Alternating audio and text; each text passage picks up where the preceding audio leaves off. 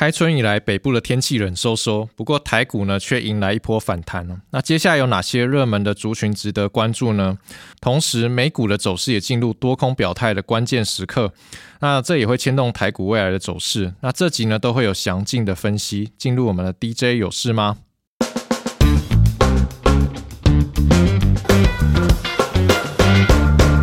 我们先从美股来看呢，最近美股经历一波修正，那主要是反映美国联准会为了压制不断高涨的通膨怪兽，那氛围呢转向加速升息的步调，那让股市出现较为剧烈的反应。那接下来两个季度呢，美股有什么的观察方向？那我们也询问到美股分析师，得出几个观察的重点首先是观察代表散户的美国融资余额，现在呢仍然处于高档的水位，所以短期呢只要市场上一有风吹草动，就会让股市有明显的震荡。那市场呢，对于啊过去呢涨比较多的高成长股呢，也会非常容易因为财报稍微不如预期，就会大幅修正。像是脸书的那个 Meta 就是一个例子。那预期呢，整个 Q1 美股都会比较是呈现震荡幅度比较大的格局。那在选股逻辑上呢，是以稳定的获利，甚至是配息稳健的价值股，那会是近期比较好的参考标的。那这边呢，其实跟我们团队目前在台股的选股逻辑也是比较类似的。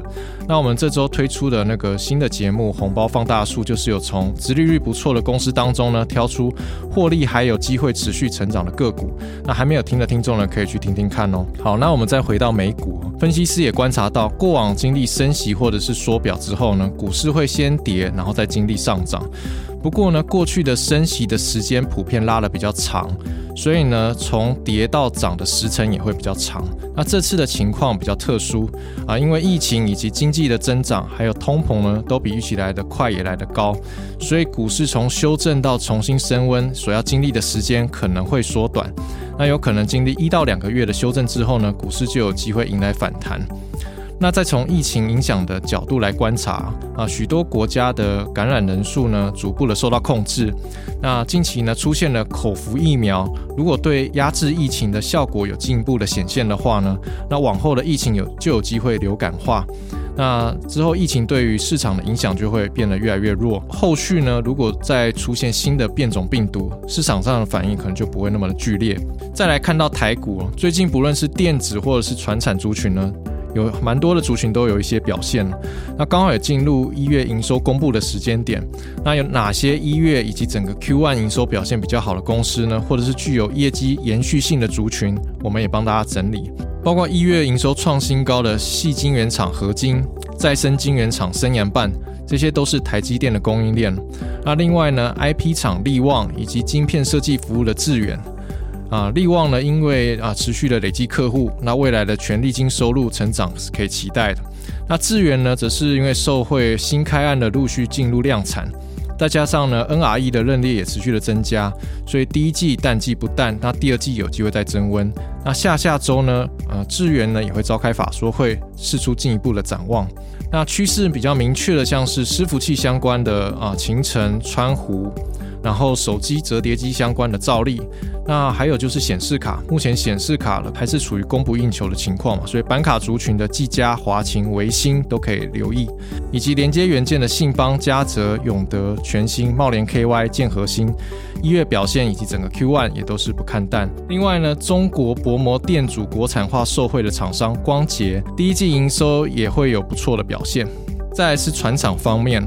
啊，中钢、中红预计二月中下旬开出三月份的盘价。那主跑记者认为呢，目前判断有机会止跌，以开平盘或者是涨盘的机会比较高。那不锈钢的上游像是华兴、叶联、唐龙，也将在二月下旬开盘。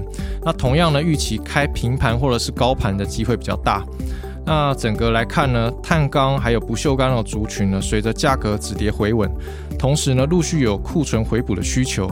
所以利差的效益呢，有机会在第二季开始显现。再来是货柜三雄以及航空族群，最近的股价表现也是比较亮眼的。那主线记者认为呢，中国制造业在一月较淡，所以呢，货柜以及航空运输呢，货量都会减少，然后运价也是回档。但是以年对年的角度来看，都是高于去年同期很多的水准。那后续的观察重点在于啊，中国会在啊元宵节之后慢慢复工。那届时呢，货量呢就有机会逐步的成长。那整体来看呢，呃，货柜族群呢，今年的获利衰退的机会还是比较大的，因为去年基期比较高嘛。那运价呢也会慢慢的修正，但是呢，还是有港口塞港以及后续要面临的美西港口换约的不确定因素存在。那这些都是可以值得留意的。最后呢，帮大家整理接下来的产业重点活动。那下周呢，软体业者伟创软体呢，还有电源管理 IC 的智新，以及玉山金、台硕集团、光宝科、富邦美都会举行法说会，释出后续的展望，大家再密切留意了。这集的节目希望对大家开春后的投资方向会有帮助，祝大家新的一年平安健康。那也要继续多多留言给我们鞭策。那我们下周见喽，拜拜。